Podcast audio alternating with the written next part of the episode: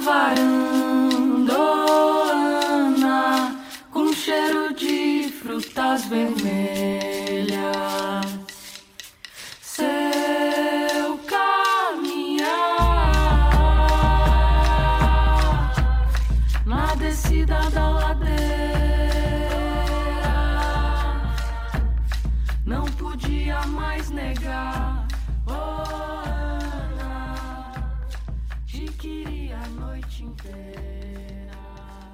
Bom dia, boa tarde, boa noite, sejam bem-vindas e sejam bem-vindos. Estamos aqui para mais um episódio hoje e eu tô recebendo uma pessoa ilustríssima. Sheila, por favor, se apresente. É, pode falar o que você estuda, com o que você trabalha, onde você mora, o que você gosta de fazer e fica à vontade. Ai, muito obrigada, Thaís, é, pelo convite. Eu fico muito feliz em estar aqui, né? E falar da gente, né? É sempre um desafio, mas eu vou tentar, né? Vou tentar é, dizer quem sou eu, né? Nessas múltiplas facetas que a gente acaba construindo, né? Eu sou Sheila Perina, é, UESA, tenho 27 anos, sou pedagoga, também sou pesquisadora, tenho pesquisado o ensino e a leitura no Brasil, em Angola e Moçambique. Também sou professora, eu dou aula numa escola pública do município de Barueri. Durante muito tempo eu morei em São Paulo, mas agora com a pandemia eu acabei vindo para cá, né, para Mogi das Cruzes, para estar mais próximo dos meus pais e ter todo esse cuidado que a pandemia exige, né? E também faço parte de um coletivo, que é o coletivo Luderê, que foi pensado para refletir e fazer ações a respeito das infâncias, né, com uma postura lúdica e ao mesmo tempo antirracista. Acho que essa sou eu, né, uma pedagoga, pesquisadora e também arte educadora. É, na graduação, né, você falou que acho que foi para Angola e para Moçambique. É, eu estudei na Faculdade de Educação da USP, né, ainda estudo. Faço doutorado lá.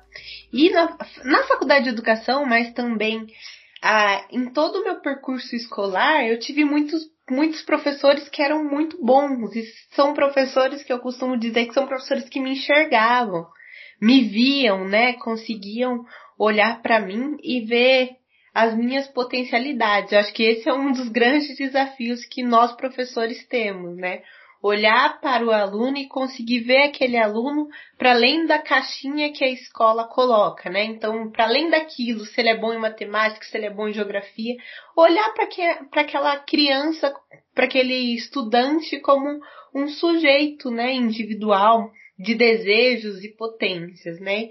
E a minha ida a Angola acabou se dando nesse movimento, né, de encontrar um professor que é o professor Roberto da Silva, um professor muito importante assim para o Brasil.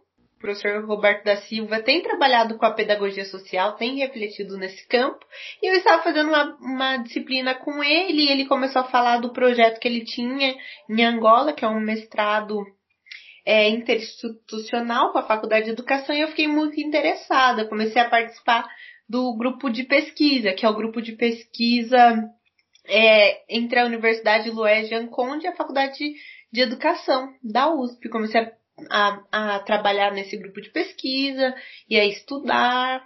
Nesse grupo eu também conheci um outro professor que me consegue me olhar, consegue ver as minhas potencialidades, que é o meu é, atual orientador, que é o Valdir Heitor Barzotto. E aí, com, em diálogo com esses dois professores, né, surgiu uma oportunidade de fazer um intercâmbio em Angola, né, financiado pela CAPES. Como eu já estava estudando a educação em Angola, o meu professor é, Valdir Barzotto sugeriu que eu fizesse uma iniciação científica. Então, quando eu vou para Angola para fazer um semestre do, da graduação, eu vou também já com essa, essa perspectiva de coleta de dados, né? Então, eu iria para Angola, faria disciplinas e também coletaria dados, né? Então, quando eu fui para Angola, é, toda, com toda essa questão, né, de que representa aí para a África, para uma mulher afro-brasileira, né? Quando eu chego em Angola, eu, eu me deparo com uma situação que é, que é muito interessante, né? E eu acho que podemos até usar a metáfora que um outro professor, muito bom, professor Rosenilton, da Faculdade de Educação, usa, né? Quando você vai para Angola é como se você fosse, visitasse um parente que você não conhece.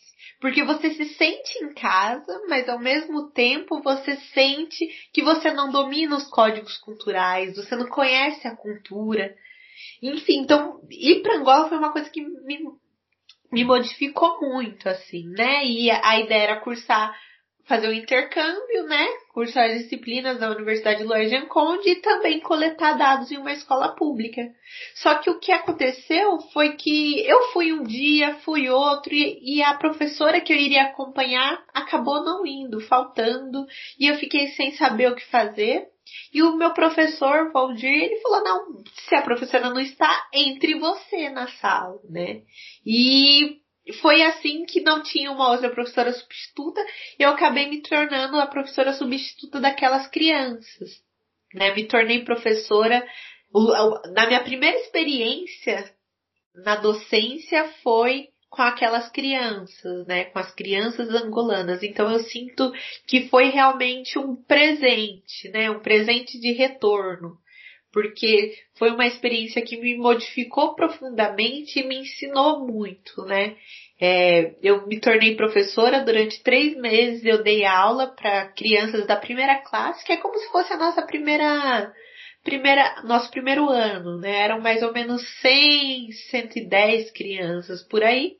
E eu fui a professora daquelas crianças, né, que estavam no momento de alfabetização. Naquele momento, com aquelas crianças e também diálogo com a faculdade.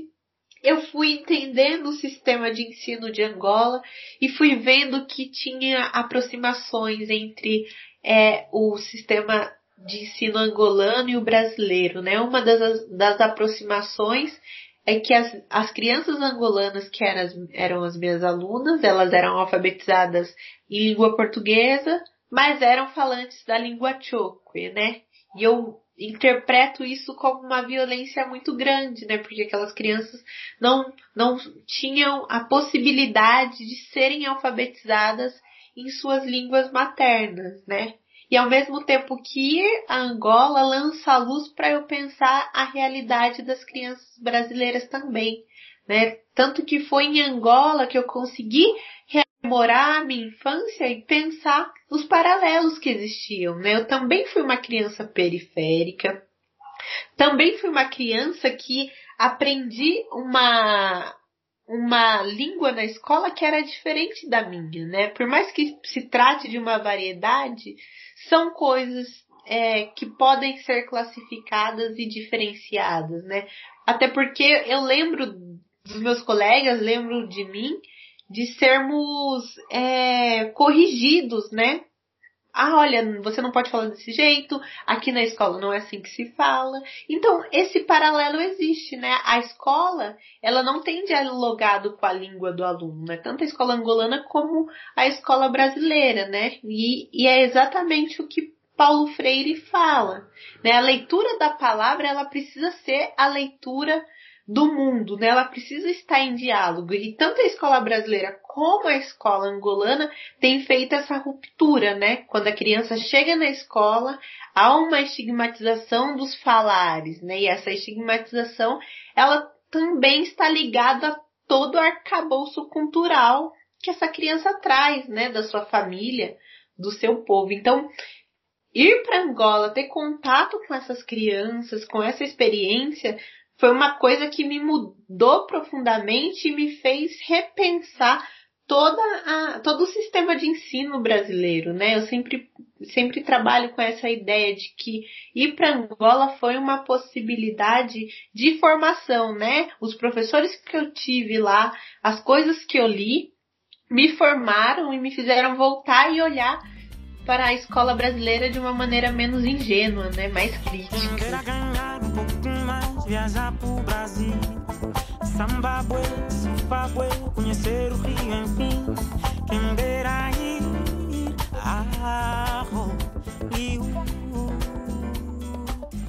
Eu achei sensacional isso que você falou, principalmente a respeito da linguagem. Eu tenho uma professora de História da África, uma professora incrível, se chama Patrícia Teixeira.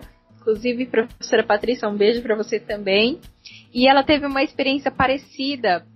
E eu lembro que, que ela estava comentando que a, a língua portuguesa ela era mais falada no centro, né, na capital e que quanto mais você se afastava da capital, menos se tinha a, o idioma português, mais os idiomas originários, maternos e tudo mais.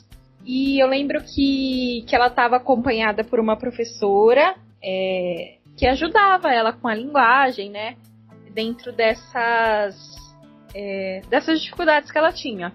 E um dia ela sofreu a ausência dessa professora, não sei se ela adoeceu foi algo do tipo. E era justamente um dia que ela ia, que eles iam para uma cidade do interior.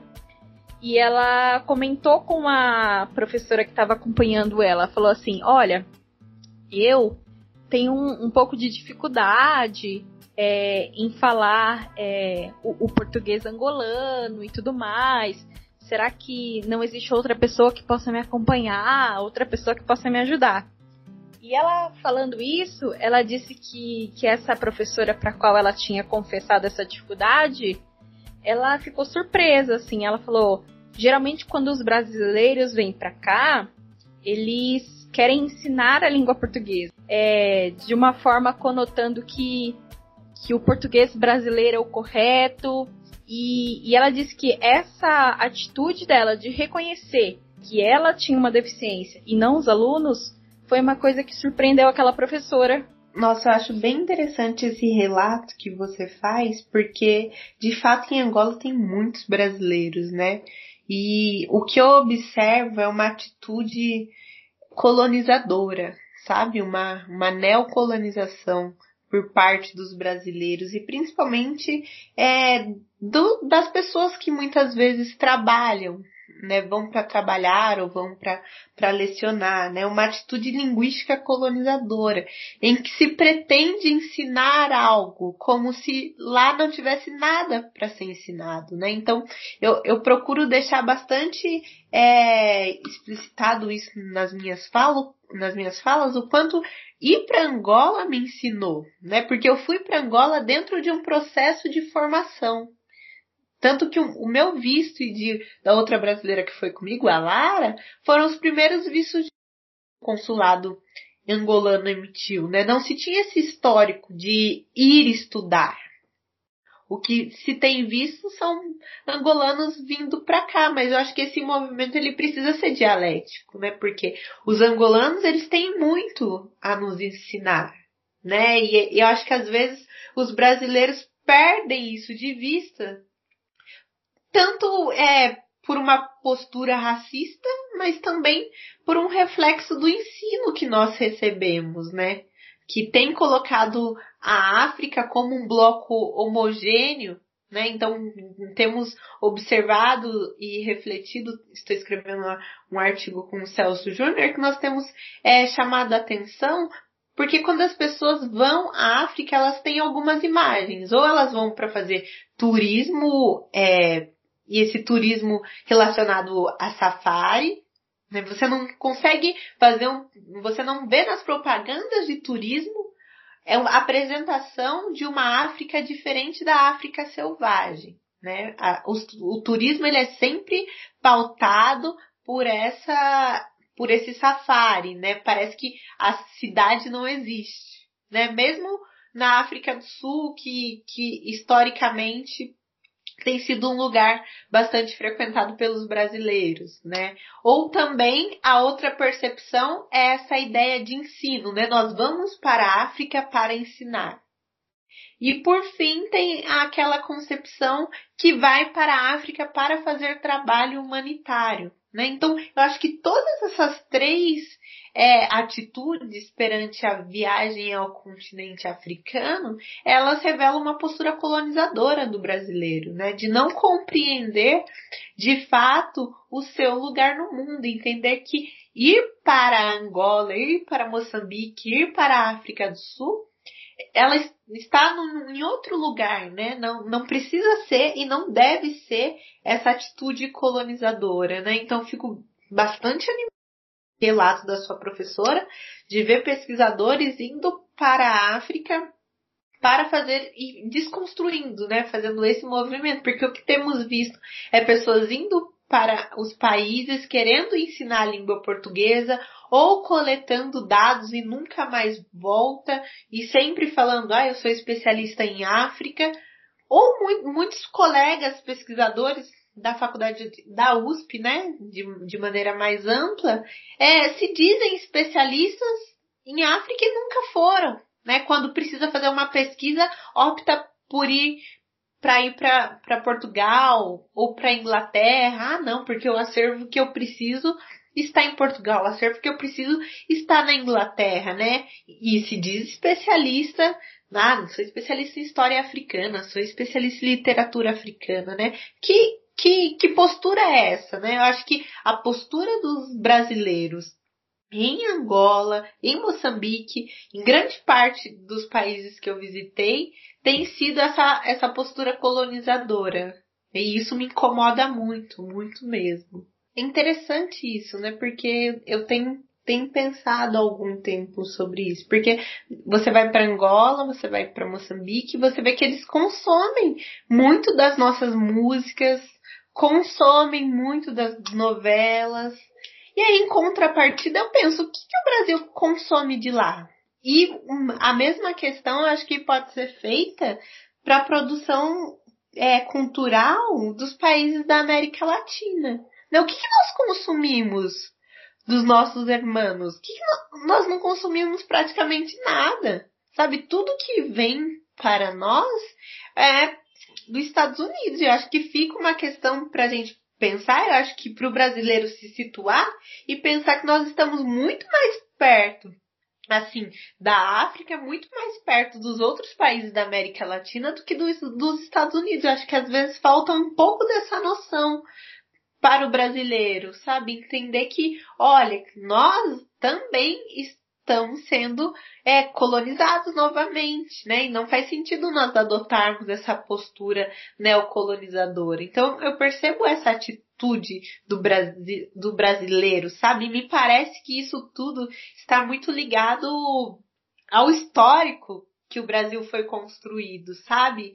Paulo Freire sempre ele diz muito é, naquele livro é, Educação como Prática de Liberdade, que o Brasil ele cresceu dentro de um contexto que não havia democracia, né? É, era, era, um contexto de muita opressão, de muita escravização. E esse passado do Brasil ele está sempre disposto a florescer. Então nós temos alguns momentos de democracia, mas depois esse passado colonial, escravocrata, ele aparece. E esse essa, eu não sei como nomear, né? Parece que é, essa essência escravocrata, essa essência é, neocolonizadora, colonizadora, ela, ela acaba aparecendo em vários momentos, né? São situações assim pontuais de relação com pessoas de outros países, mas também são nas relações cotidianas, né? Nós vemos que é, tem essa, é, essa essência, né, de, de querer estar por cima, de oprimir, né, só pela, pela, pela, pela conjuntura política atual, nós podemos ver isso, né, como que um país está super tranquilo com um presidente misógino, um presidente racista, um presidente que odeia minorias. Está tudo bem, né? Tá tudo bem para a maioria das pessoas. Eu acho que é esse passado, né, essa essência escravocrata que, que, que tem na história brasileira, né? E não, não temos talvez trabalhado o suficiente para tirar isso das nossas formações, da nossa educação, porque as pessoas têm reproduzido e têm continuado com, com essas ideias, né, tão, tão cruéis e retrógradas. Seu coração é o Senhor, tudo é África. Pois em prática, essa tática, matemática falou. Enquanto a terra não for livre, eu também não sou. Enquanto ancestral de quem tá por vir, eu vou. Cantar com as meninas enquanto germina o amor. É você tem o projeto lá que você citou, que é o Luderê. Fala pra gente como que surgiu esse projeto, é, o que, que deu esse start, como que foi o início. Pode falar o que vocês fazem lá, que eu acho bem legal a gente falar sobre isso. O Luderê é, é, um, é um coletivo, né? Nós somos um coletivo de mulheres negras que se juntaram para pensar possibilidades de uma infância menos é, opressora, né? Então, nosso principal é, eixo são as educações antirracistas, as educações pela é, igualdade de gênero. Então, o grupo ele é formado por psicólogas e pedagogas, né? Nós fazemos esse diálogo academia-periferia, né? Porque nós, nós todas estamos na academia, né? Fazemos pesquisas, mas também estamos nas periferias. O Luderê, ele nasce em 2016, né? Nós trabalhamos juntas num projeto da Prefeitura de São Paulo, que, que, na, que, que, foi coordenado pelo Gueledés Instituto da Mulher Negra, né? Então era um projeto chamado Centro de Referência de Promoção da Igualdade Racial, que oferecia atendimento psicológico, pedagógico, de assistência social, é, e de, de, da área do direito para pessoas que sofreram algum tipo de racismo ou também atuávamos na prevenção, né? Então, com a comunidade, ali trabalhávamos na Vila Maria e também depois na cidade de Tiradentes, né? Então estávamos nesses dois pontos. E aí o que nós começamos a refletir é que se tem construído é, muitas práticas e pensamentos antirracistas, mas a infância é um lugar que tem ficado um pouco descoberto, né? Que tem recebido menos atenção. E aí pensando a infância como o lugar de transformação, né? O lugar de construção de uma sociedade melhor, nós, nós refletimos que precisamos atuar na infância, né? E como fazer isso? E aí nós nos reunimos e pensamos em formar esse coletivo, né? O coletivo Luderê, ele tem alguns eixos de, de atuação, né? Nós temos essa atuação voltada é, para as crianças, então nos, nos utilizamos da linguagem lúdica, né? Para promover brincadeiras, mediação de leitura, é, temos um espaço móvel, que é um espaço brincar com referências africanas e afro-brasileiras, mas também temos o outro eixo, que é um eixo de formação de professores, né? Entendendo a educação escolar como um lugar estratégico para a construção de uma sociedade antirracista, nós fazemos esse trabalho nas duas pontas, né? Com as crianças, mas também com os adultos que cuidam das crianças, né? Damos essa atenção aos professores, mas também às famílias que estão interessadas em construir práticas antirracistas, né? Em educar dentro dessa perspectiva. Então, o Luderê ele tem atuado é, nessa frente, né? E no ano passado o Luderê foi contemplado com o programa Vai, que é um programa de fomento à cultura da Prefeitura de São Paulo, e nós circularíamos é, pelos territórios de São Paulo com o espaço afrolúdico, né? Um espaço de brincar para crianças. No entanto, com a pandemia, nós não conseguimos né, dar continuidade a esse projeto e surgiu uma outra proposta, que é a criação é, de um livro. Né? Nós estamos agora para lançar um livro que chama As Brincadeiras Africanas de Uesa, um livro escrito por mim e pelo coletivo. Nesse livro nós contamos a história de uma menina, um livro infantil, um livro para criança, né? Contamos a história de uma menina é, brasileira que vai viajar para alguns países da África. E nesses países ela aprende muitas coisas e aprende muitas brincadeiras também. Né? E ela ensina todas essas brincadeiras é, para as crianças que lerão o livro, né? Então o Luderê ele tem essas duas frentes, né? Uma outra uh, frente que o Luderê tem atuado é o Luderê para bebês, né? Então é todo nós pensamos, construímos um espaço sensorial pensado para é, o brincar das crianças pequenas, né? Das crianças, dos bebês, das crianças de 0 a 13, né? Então essas crianças, desde os primeiros anos, é, construindo é, uma outra relação com os artefatos africanos e afro-brasileiros, né? Então tanto no espaço afrolúdico para crianças maiores, como no espaço do Luderê para bebês, nós temos livros, é, instrumentos, bonecos, é, jogos, todos, todos com referências africanas e afro-brasileiras.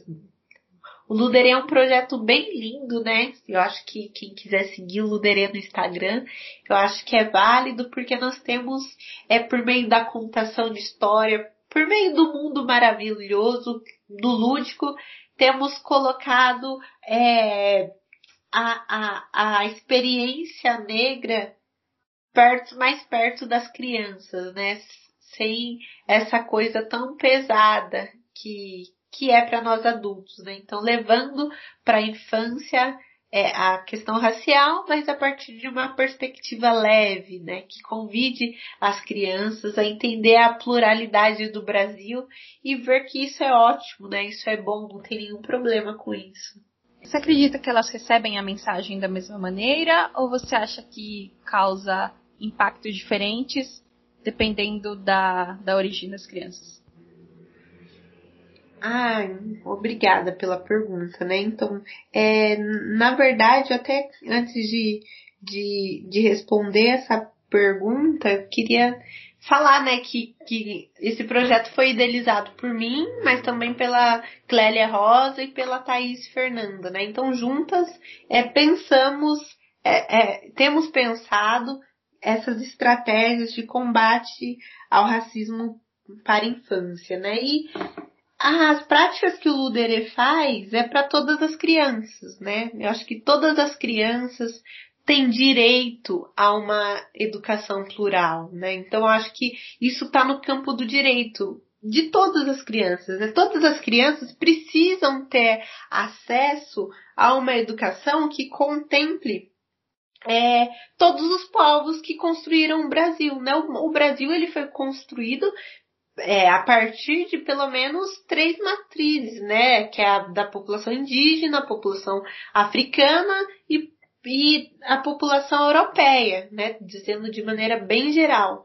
E quando você é, é tem uma educação que só contempla a educação eurocêntrica, eu acredito que você não está é, possibilitando que as crianças tenham o direito de compreender todas é, as matrizes que construíram o Brasil. Então eu penso que quando o Luderê é, vem com esse projeto, né, que está bastante em diálogo com a Lei 10.639, que é a lei que altera a LDB e coloca a importância, né, coloca a obrigação de se ensinar a história e a cultura afro-brasileira e depois, mais tarde, é, indígena, né, a, a, cultura, a história, a cultura africana, afro-brasileira indígena, com a alteração que ela tem mais tarde, é, é, é no campo do direito mesmo, né? É um direito das crianças acessarem a história e a cultura do povo negro. Então isso não é uma coisa relativa às crianças brancas ou relativa às crianças negras, né? O outro ponto é depois do direito a outra questão é que o combate ao racismo ele é um trabalho da sociedade brasileira, não é um trabalho dos negros, né? Então toda a sociedade ela precisa ter esse compromisso, né? E eu acho que a infância é um lugar estratégico para isso, porque é na infância que são construídas as bases que muitas vezes vão é, definir as escolhas desse sujeito mais tarde, né? Então nós pensamos a infância como um lugar estratégico. E por fim, é, eu, eu trago aquela frase do Nelson Mandela. Eu acho que a experiência com as crianças brancas é, na imersão da ludicidade a partir da africanidade, ela traz essa mensagem pra gente, né? Que Nelson Mandela tem falado há anos, né? Ele, embora ele tenha feito a passagem, a mensagem fica, né? Ninguém nasce odiando a outra pessoa pela cor da pele, né? Por sua origem ou por sua religião. Para odiar, as pessoas precisam aprender. E se podem aprender a odiar, elas podem ser ensinadas a amar. Então acho que o trabalho do Luder ele tem demonstrado isso, né? As crianças brancas elas são muito receptivas, as crianças de diversas etnias, né? Porque é, é dentro dessa perspectiva, né? As crianças é, na, na, primeira infância, elas estão é, construindo é, o seu caráter, né? Construindo a sua posição no mundo. Então, muitas vezes elas acabam recebendo de maneira passiva alguns, alguns preconceitos, algumas atitudes discriminatórias, porque elas são ensinadas, né? Mas elas também podem é, ser ensinadas que a pluralidade é normal, podem ser ensinadas que a africanidade ela tem uma riqueza muito grande, né? E ela faz parte da formação do Brasil. Então eu penso que o Luderê atua nessa, nessa direção, né? Se ensinarmos as crianças amar, ensinarmos a importância do povo negro, elas vão aprender, né? E essa para nós é a chave de construção de uma sociedade brasileira menos racista, né? Menos cruel, porque o racismo ele é cruel com todo mundo, né? Ele é cruel com as pessoas negras, mas ele também traz danos para toda a sociedade, né? O racismo ele deixa de potencializar o que a sociedade poderia ser, né? Então penso que o Ludere vem atuando nesse sentido.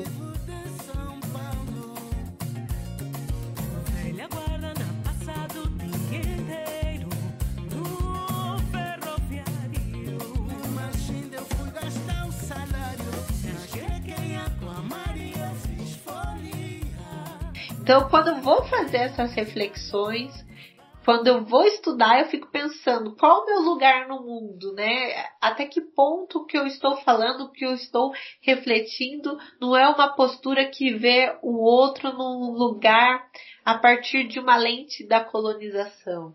Né? Então, eu acho que esse movimento é um movimento que a gente precisa fazer sempre, né? Não é uma coisa acabada. É, e é uma coisa que cada dia você vai percebendo mais, né? Você senta para ver a televisão, nunca mais você vai ter paz para assistir televisão, né? Você vai ligar ali e vai conseguir assistir Nossa, tranquilamente. Sim, Não, meu Deus. As questões vão é, as questões vêm, né? Você começa a questionar tudo. Você fala, nossa, por que que tem isso? Por que que esse personagem? Mas cadê a família desse personagem? Nossa, mas por que que essa fala para esse personagem? Por que que é construída essa imagem? A gente não tem paz mais, né? Eu estava falando isso com um amigo, né? Que é um processo... caminho sem volta, né? É, porque imagina, são, ó, nós passamos muitos anos de escolarização. Por isso que eu tenho pensado a escola como um lugar central para construir uma sociedade antirracista. Porque nós passamos anos na escola, anos recebendo uma educação que privilegia apenas a matriz europeia, mesmo na universidade, né?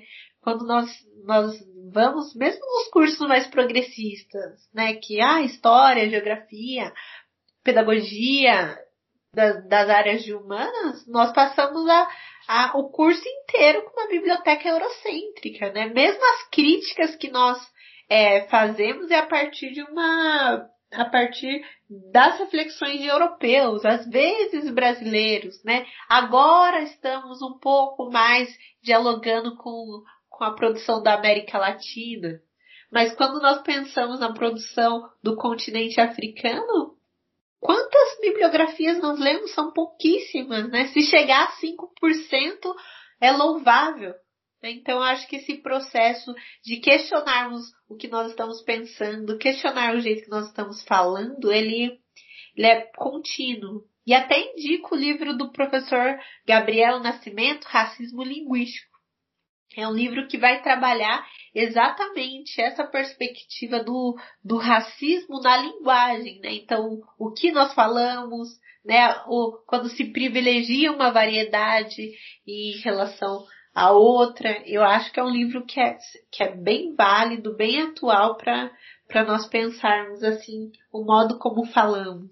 Lá no Luderê, vocês têm um, uma ideia muito legal assim de resgate da ancestralidade e dos símbolos, né? Eu acho que, que isso é uma ferramenta de resistência incrível, assim. Como que, que você julga a importância da representatividade? Eu penso que nos últimos anos nós temos é, tematizado, né? E eu digo nós, enquanto movimento negro, né? Porque rememorando as palavras de Nilma, é, o movimento negro ele ensina, né? O movimento negro ele é educador. Então, o movimento negro ele tem trabalhado muito com essa questão da representatividade.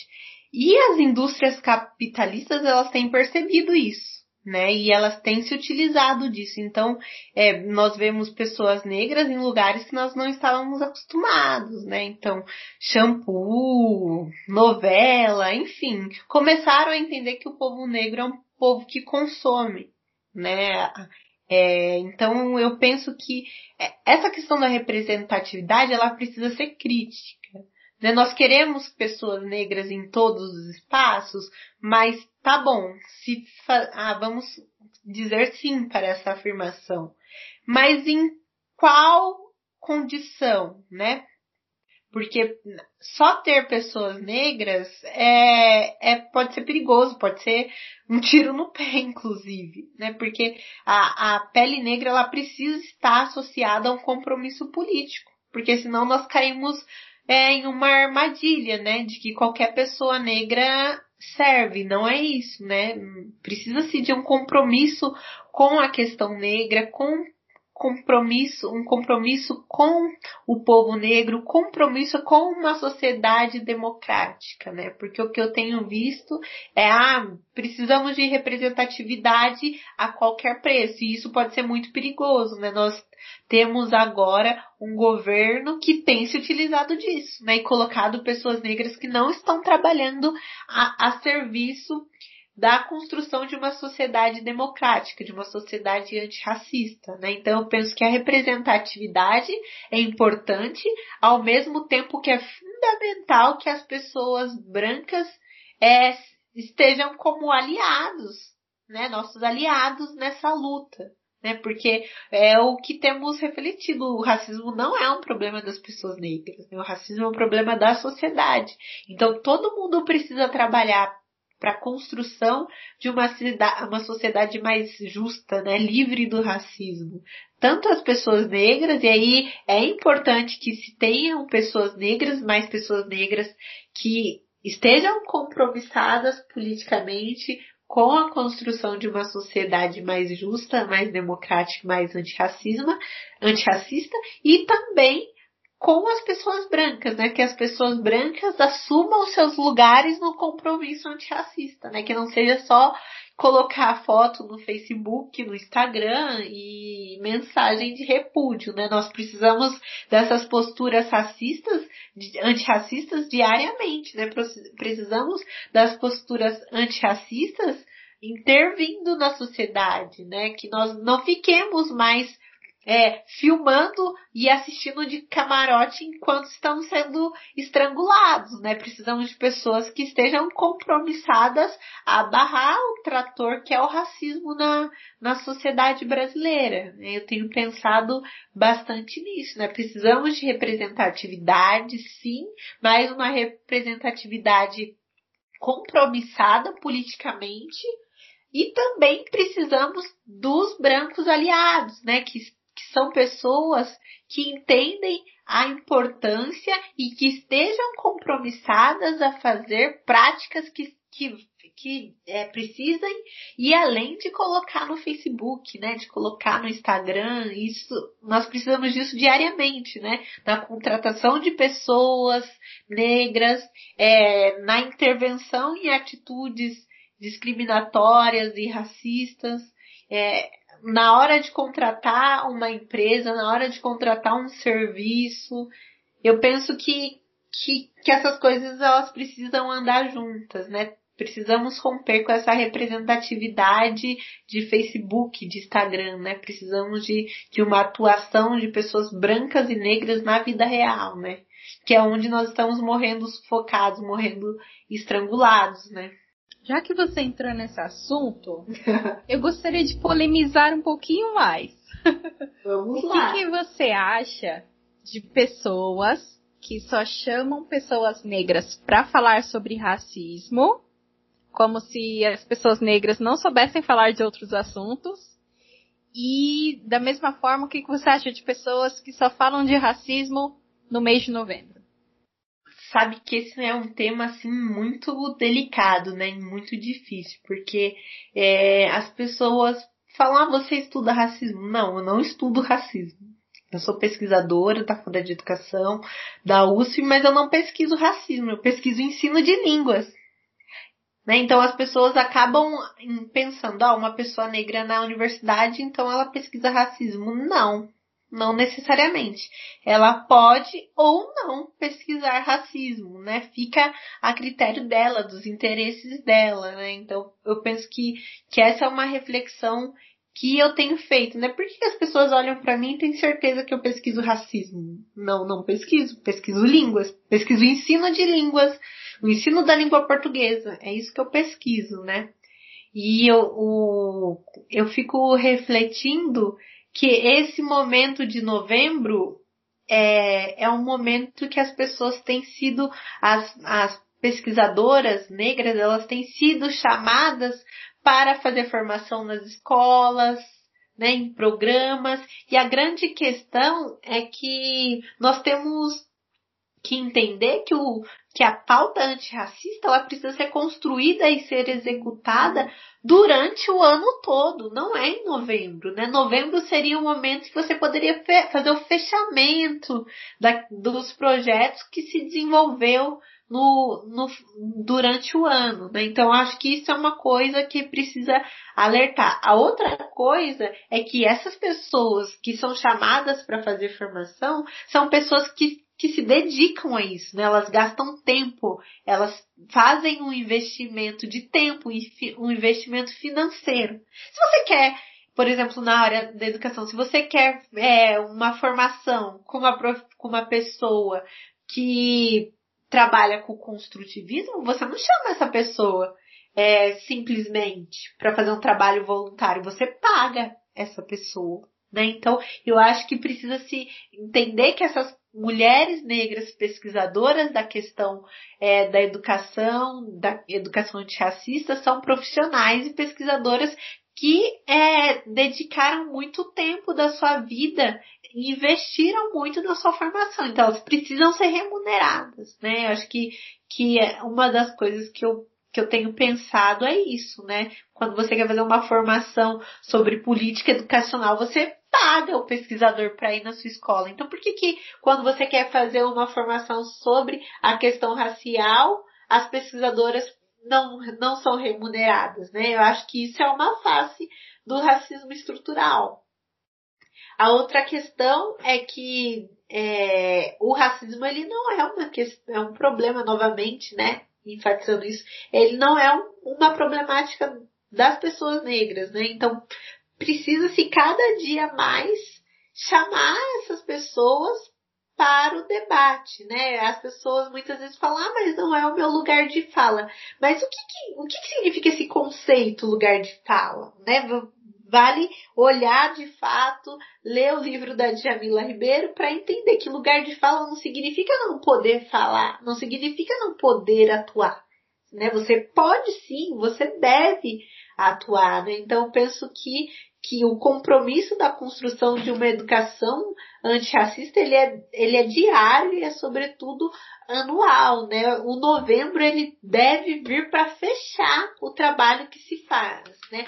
Não como o único momento em que, que se debata essa pauta, né? Isso, isso é uma coisa que tem incomodado muito, né? Principalmente no campo das pesquisas, né? Muitos pesquisadores recusam aí, porque é um ano inteiro de silêncio a respeito da questão negra e aí em novembro é, as pessoas querem falar. Claro, é importante, mas mais importante ainda é a construção desse novembro, né? A construção de práticas ao longo do ano inteiro, né? Eu penso nisso. A música é só uma semente sorriso ainda é a única língua que todos entendem. Gente, é pra ser gentil. Tipo um girassol, meu olho busca o sol, mano, creio que o ódio é solução. Essa é sommelier de anzol. Barco a deriva sem farol. Cara, muito bom. Tem nem palavras para dizer. acho que só resta agradecer você por estar aqui. Ah, eu agradeço muito, Thaís, pelo, pelo esse momento, né, de troca de ideias, de reflexões, né, de, de construção, porque nós vamos nos construindo nessas trocas, né, e penso que, que essa, essa possibilidade da, das, dessas tecnologias, né, ela tem enriquecido a nossa formação, né, então fico muito agradecida com o convite, com a possibilidade de poder refletir aqui com você. E convido vocês à leitura do livro da Oesa, né? As Brincadeiras Africanas de Oesa. Né? Curtam a, a página do Luderê, Luderê Afrolúdico, também a minha página, Sheila é, Perina Oesa. É, porque é uma discussão que não se esgota, né? E nós estamos sempre nesse movimento, né? De, de dialogar, de trocar e de reconstruir, né? Então a cada a cada conversa que nós vamos tendo, nós vamos também nos formando, né? Então agradeço muito, Thaís, por essa possibilidade de diálogo. É, estou muito feliz mesmo. Muito obrigada. Vamos dar um tchauzinho junto então no 3? Vamos. Vai, um, dois, três. Tchau! Tchau! Eu faço a lua brilhar, o esplendor e clarão luar de Luanda em meu coração. Umbigo da cor, abrigo da dor, primeiro umbigada. Macemba, ia, ia, ia, ia, macemba é o samba que dá. Vou aprender a ler pra ensinar meus camaradas. Vou aprender a ler pra ensinar meus camaradas. Aprender a ensinar meus camaradas. Vou aprender a ler pra ensinar meus camaradas. Vou aprender a ler pra ensinar meus camaradas. Aprender a ler pra ensinar meus camaradas. Agora, mas agora deu certo. Eu não sei se eu. E não é fora de 5 reais no metrô que eu tô comprando. Eu não quis te perguntar, né? Mas eu ia falar, olha, se for o fone do trem, é uma semana.